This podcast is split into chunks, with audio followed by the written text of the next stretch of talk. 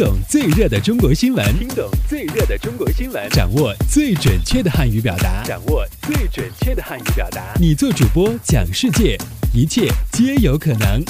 每天五分钟，就在 Linguemate 慢速汉语。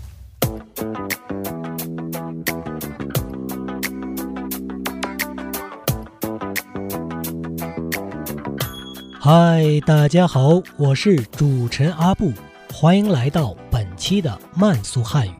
以下新闻均摘编自国际在线网站。好，我们来看看今天都有哪些要闻趣事的发生。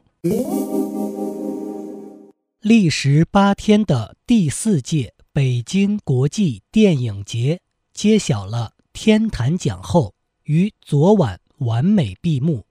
印度与加拿大合拍影片《寻子记》获得最佳影片奖，影片《一代宗师》获得包括最佳导演奖、最佳女主角奖在内的三个奖项。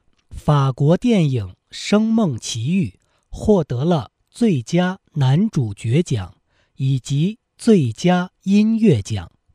今年。有来自八十多个国家和地区的八百三十多部影片参赛，最终有十五部影片决选最后的十个天坛奖。这些中外影片在展现各国不同风情与文化的同时，也探讨了人类共同的话题——爱与人性。希望让。电影温暖人生。从获得奖项的数量和分量来看，《一代宗师》从获得奖项的数量和分量来看，《一代宗师》斩获三项大奖，成为本届电影节最大的赢家。而章子怡两次登台领奖，则成为关注的焦点。好。